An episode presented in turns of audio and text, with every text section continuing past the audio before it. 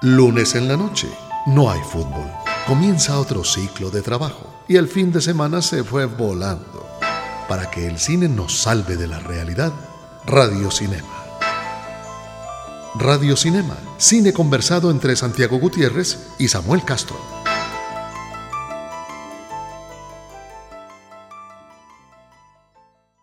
En un país donde la música de Maluma se considera poesía urbana por los gobernantes, eh, viene bien Semana Santa para descansar un poquito de ese tipo de ideas absurdas eh, y congraciarse con algún tipo de paz espiritual, eh, independientemente de la religión que tenga uno. El cine no ha sido ajeno a este tipo de experiencias espirituales y a las temáticas que usualmente tratamos en Semana Santa en las iglesias. Hoy nos vamos a dedicar obviamente hoy, lunes, después de Domingo de Ramos, nos vamos a dedicar a ese cine de mantas, de cruces, de sandalias, de milagros y también de carreras de cuadrigas y demás. A ese cine que increíblemente ha sido también muy premiado y al que lo obligaban a uno a ir cuando chiquito de la mano de los abuelos. Vamos a hablar de cine de Semana Santa en nuestro Radio Cinema de hoy. Estrenos que valen la pena Películas que deberían evitarse. Un vistazo a la cartelera local en Radio Cinema. No hay películas en cartelera Santiago de Semana Santa. Como, como antes. Como antes, qué pesar, ¿no? Se acabó ya ni siquiera el Mártir del Calvario, que era un clásico en, en rotativa, o cómo se dice. En, continuo, en, continuo. En continuo. Uno entraba y podía, era muy chévere porque vos podías entrar a la crucifixión y, que, y si te quedaba, luego venía la, la, la, última cena. Acabas de decir uno de los grandes problemas del cine esto de la pasión de Cristo, que el final ya se lo sabe uno. ¿ah? Es un spoiler muy bravo. Es un spoiler tremendo, un spoiler histórico. Es muy bravo, no hay, no hay, manera de competir contra ese spoiler. Sí. Recuerden que nos pueden escribir si tienen, si se nos pasa alguna película de Semana Santa o alguna, o alguna cosa que ustedes quieran anotar sobre este cine tan particular, nos pueden escribir a las cuentas de Twitter del programa. La de eh, la emisora es arroba cámara FM, la del programa es FM Radio Cinema, la de Santiago. San Gutiérrez J. Y la mía es arroba Samuel Escritor. Yo no sé, Santiago, ¿cuáles son las películas de las que vos más te acordás? Yo, yo tengo unas cuantas que yo sé que hacían la cartelera de Semana Santa cuando yo era chiquito. y además que lo, no solo eso, yo no sé si ahora pasa, pero yo dejé no, yo no dejé de ver televisión, dejé de ver mucha televisión nacional, que es distinto. Entonces yo no sé si ahora pasa lo que pasaba antes cuando teníamos solo dos canales, que por un lado daban los diez mandamientos y al otro lado estaba el manto sagrado, por ejemplo. Ahora dan miniseries que son de factura cada vez más cerca al cine, pero son miniseries hechas para televisión realmente. Ya, ya no es tan común ver, especialmente estos clásicos que que para algunos pues parecen ya incluso un poco inocentes y, exagerados en sus actuaciones. Eh, creo que pensaría en Ben Hur, que más adelante podemos hablar de ella, que sin duda es un clásico y es un clásico del cine, eh, ganaba pulso, porque además fue una apuesta grandísima de la MGM, de, que casi que se jugó su futuro y, digamos, la, sacó la cabeza gracias a esta película. Y otra pues, que, que, me marcó mucho más en mi infancia fue la, la, última tentación de Cristo de Scorsese, porque fue muy polémica, que, que, digamos, como en mi mente infantil se creó alrededor como una, una curiosidad también alrededor de esa película, cuando fue más, digamos, política la discusión alrededor de por, por lo fuerte que fuera. Y, yo, sé que yo no la vi en cine, yo, de eso estoy seguro. No, en aquella época fue muy porque pues, era, era una, una sociedad que humanizar de esa manera a, a, Cristo era, era, pues, era, un pecado casi. Si hay algún oyente que no haya visto La Última Tentación de Cristo, eh, eh, es, es, es, una película en la que Martin Scorsese, el gran Martin Scorsese, eh, convierte en, en, Cristo a Willem Dafoe. Y Poncio, perdón, y Judas Iscariote es Harvey Keitel, que además mm, que Scorsese escoge una variable que está mucho en los evangelios apócrifos, y es que Judas era pelirrojo. Eh, que no es una cosa común, o sea, no se dice mucho, digamos, no es un dato, no es un dato que uno escoba, pero que hasta donde sé fue la base para que los pelirrojos fueran realmente maltratados durante mucha parte de la Edad Media. se, se, utilizó ese argumento para decir que era, tenían un pacto con el diablo y demás. Así es. Eh, y, y, Scorsese en esa película pues presenta a un, a un Cristo que en el momento de estar en la cruz eh, tiene una visión de cómo sería su vida si no hubiera escogido ese camino. Y la película es una belleza, pues además tiene unas partes eh, de Jesús en el desierto cuando se le aparece el león eh, es una cosa muy bella, una película que, que, yo recomiendo mucho. Yo me acuerdo, Santiago, es del Manto Sagrado. Claro, el Manto Sagrado es una película, estamos yendo más atrás porque... Eh, película de 1953. La última tendencia de Cristo es del 88, ganadora en Venecia en el 88, de hecho. Sí, está eh, el Manto Sagrado del 53 eh, que es basada en una novela como era en la época, ya digamos eh, se hizo ese crossover a la literatura, una novela de los 40 que es protagonizada por Richard Burton, que era pues una de las figuras eh, esenciales del Hollywood de la época. La, la figura. la figura. La figura. Sí, se llevaría dos premios Oscar. Sí, ganó mejor vestuario a color. En ese tiempo todavía todavía la, la, ceremonia del Oscar tenía la diferenciación de color y blanco y negro.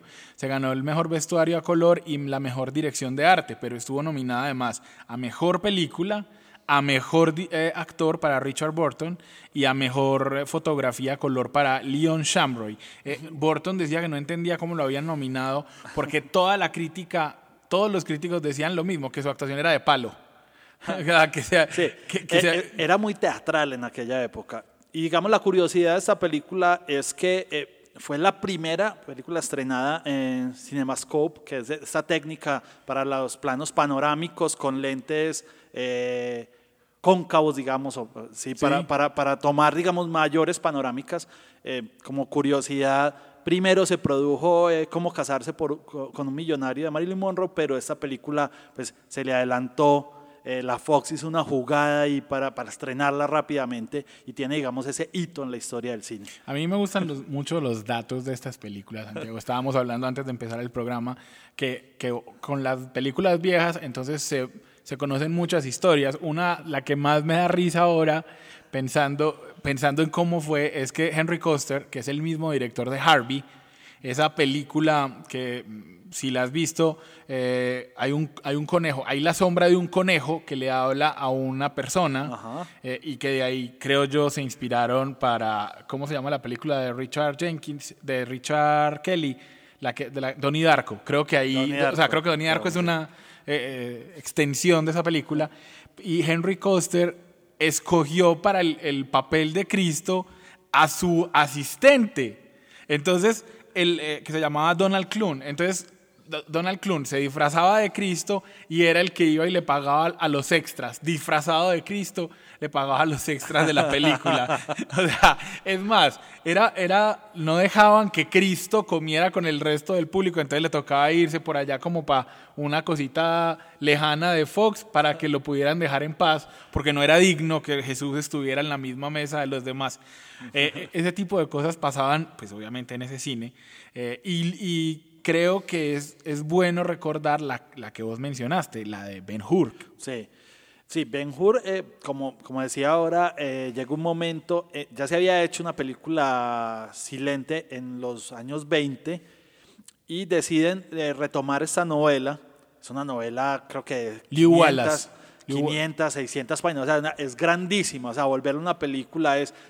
Y entonces pasó por muchos guionistas y por muchas drafts eh, creo que Gore Vidal, que fue uno de los que estuvo en, los guiones, ah, dicen que a regañadientes del último director que fue eh, Wilder. Eh, sí, pero Gore Vidal, para, para los que no saben, Vidal era un intelectual norteamericano que además era gay.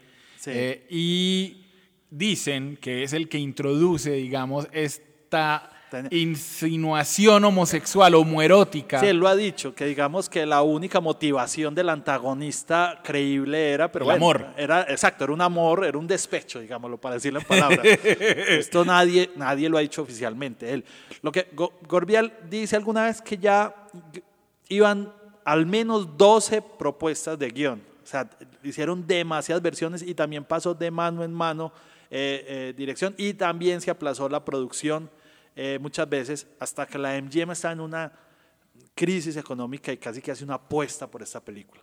Y deciden grabarla en, en Cinecittà, en Italia, porque también se consideró ir a escenarios, pero fue Weiler el que al final decide que vayan a Italia y lo graben porque él, digamos, ya había, ya había hecho rodar aquí películas. Sí, lo que pasa es que tuvieron un problema. Ellos eh, habían contratado, pues supuestamente iban a filmar las secuencias del desierto en Libia, pero cuando las, las autoridades libias supieron que era una película que iba a promover el cristianismo de alguna manera, dijeron, no, ni por el diablo, entonces se fueron, o sea, las secuencias del desierto las filman en España, en Almería. Sí. Eh, además... Bueno, crearon, crearon unos escenarios y, bueno, tiene una inversión que hoy parece, hoy parece, eh, pues risoria, pero son 15 millones de dólares de, inversión de la época, que es una absoluta locura. Al final se recuperó porque después fue considerada, creo que creo que después de lo que el viento se llevó, no sé si este dato me equivoqué, creo que era la segunda película más rentable para aquella época. Sí, además, todo hay que, o sea, hay que decirlo, y es que fue como la Titanic de su época, y con la Titanic me refiero a una película grandiosa en valores de producción que tuvo además, aparte de la crítica a su favor, y a todo el público a su favor, porque fue una película que se ganó solamente, digamos, tuvo 11, que ganó 11 premios Oscar, solamente con eso ya es una, una película histórica, incluyendo obviamente mejor película, y además hay que decir que en la época no había un montón de categorías que Titanic sí tuvo. Me refiero a edición de sonido, sonido, ese tipo de cosas. No, e, no eran unos eh, premios de la época, por lo tanto, esas estatuillas tienen mucho valor porque hablan de una película que, se, cuidó en cada detalle y que cuenta, porque hay gente que no lo ha visto, y se me olvidó decir, cuenta rápidamente, cuenta la historia de un príncipe o de un noble judío que es traicionado por su amigo romano, vendido como esclavo y luego pues buscará un, cierta venganza. Sé que se les parece a la trama de Gladiador, es verdad, es que eh, hay una herencia notable de Gladiador de esta película. Exactamente, para el papel, eh, antes de ser aceptado, Charles Heston. Eh, Charlton Heston. Eh, Charlton Heston, perdón. estuvo varios nominados que hoy parecen lo que siempre decimos, quería otra historia. Estuvo Paul Newman, pero Paul Newman no, dijo que no por una razón, porque pensaba que en túnica sus piernas no se verían tan bien. Sí, sí, por eso a los actores de la época pues leían. Eh, también Marlon Brando estuvo entre los candidatos. El único que realmente lo quiso fue Kirk Douglas, pero en casting se, se caería. El, el, inconveniente después en dirección era que Charlton Heston y, el, y el, antagonista, eh, Stephen Boyd, tenían los dos los ojos claros, entonces si uno ve la película a uno de los dos, para diferenciarlos bastante, eh, le tocó ponerle lentes de contacto. Eh, de esa época. eso, debía ser un suplicio. debería ser un suplicio. Sí, también en cuanto a los diálogos, eh, fue, fue difícil en el guion encontrarle el punto que además hoy nos parecen muy acartonados, pero eso fue un tema de discusión en las versiones. Primero decían que eran demasiado modernos, después que demasiado teatrales, y digamos llegaron a esta versión que, que hoy no parece tan intermedia, pero que fue una versión intermedia en el cual el director y el grupo de guionistas que ya había, que el grupo de guionistas que incluso realizó escenas en el propio, eso también hoy parece impensado que lleguen a una película de este presupuesto con 100 costureras con miles de extras y que el, un guionista estaba escribiendo y corrigiendo escenas justo en el, en el set de grabación. Un saludo a Fernando Gaitán para que vea que su manera de, su método de trabajo siempre fue importante. Eh, Santiago, a mí, a mí la otra que habría que mencionar antes de que nos vayamos a unas películas un poquito más contemporáneas eh, es el Mártir del Calvario. O sea, ver, ver, a, ver a Jesús hablando en español era un poema. latinoamericano, claramente. Eh, Yo no sabía, Santiago, fue, fue selección oficial de Cannes en 1954. Una película que se ha ganado el menosprecio, el, el, el, odio, la antipatía de tanta gente, pues había unos valores ahí estéticos que reconocidos, digamos, para la época. el, Enrique Rambal es un nombre que, digamos, que no se me va nunca de la mente. claro, claro, es un clásico. Eh, todo fue grabado en, en foro, eh, digamos, no, no hay exteriores por, por lo presupuesto. Y, y sí, tiene eso que, que se volvió en, un clásico para, para los latinoamericanos, por lo que decíamos, porque realmente tal vez ahora los jóvenes eh, hijos de los multiplex no, no, no, fueron nunca aquí a los cines del centro de Medellín y en Semana Santa era lo que en todo lo que presentaban. Sí, eh, un, dato también para esos muchachos. Eh, las salas X de la ciudad, es decir, las salas que presentaban pornografía, en Semana Santa presentaban el Mártir del Calvario. O sea, el Sinfonía, el Capitol, estoy, estoy de memoria, no sé cuál, no, sé cuál me falte, eh, presentaban el Mártir del Calvario, lo que muestra esa maravillosa doble moral que siempre nos ha caracterizado en, en, Medellín. otra cosa que además es un poco, llamémosla transgresora, es que incluso en español, Jesucristo siempre lo habían interpretado actores españoles, con acento español. Que lo haga un mexicano era de por sí ya, pues estamos hablando... Eh, los 40, finales de los 40, comienzos de los 50. 50, 50, de los 50. de los 50, era pues de por sí O sea, ahora esto parece una anécdota cuando Gael García hace de chileno, argentino, francés, no le importa dónde sea, pero pues era bastante transgresor también para aquella época. Bueno, pero como hablamos ya de bastantes clásicos, vamos a hablar de nuevos clásicos y de películas contemporáneas que siguen funcionando para Semana Santa se ganaron su lugar en nuestra memoria y en la historia del cine. Clásicos de ayer y de hoy en Radio Cinema.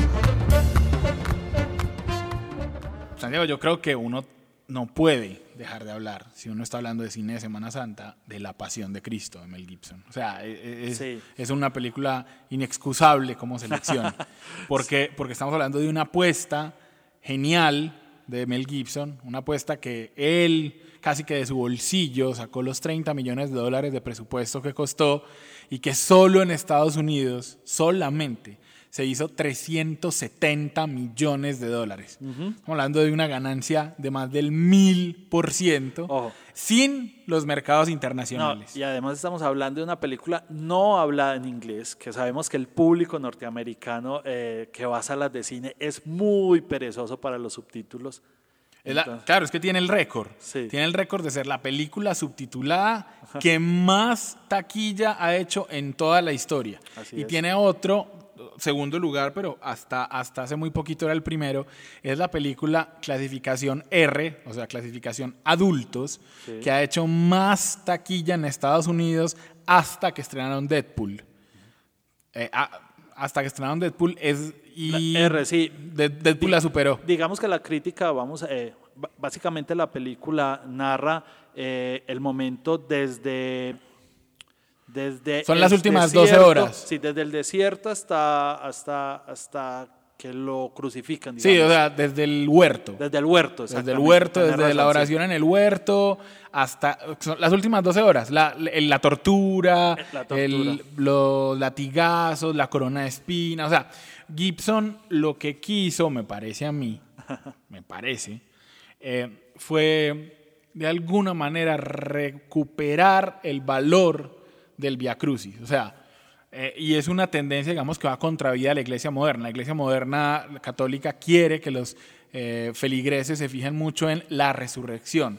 Pero, pero Gibson, un tipo más a la antigua, un tipo, digamos, más tradicional, eh, me parece que, que, dijo, miren, es que este man se sacrificó por nosotros. No solo dejó, era un Dios que dejó de ser Dios y que decidió recibir el castigo que le dimos solamente por nuestra salvación. Pintado así es muy bonito. Sí, y, no, y creo que le va a hacer caso a, lo que dice porque parece que la segunda parte de la película se va a llamar La Resurrección. Dicen que Mel Gibson está eh, en, armando la historia y será sobre la, la, resurrección. Básicamente fue polémico por dos elementos. Dicen que era muy cruda en la violencia cuando torturaban a, a Jesucristo y también que era antisemita en algunos puntos, porque realmente a los judíos no los deja esta historia, pero, pero yo creo que no es de Mel Gibson. O sea, la Biblia no deja muy bien parados a los judíos eh, eh, en ese momento. Sí, a mí no, exacto, a mí no me parece que sea antisemita. Yo realmente, o sea, si todos recordamos en las ceremonias que, que fuimos cuando chiquitos,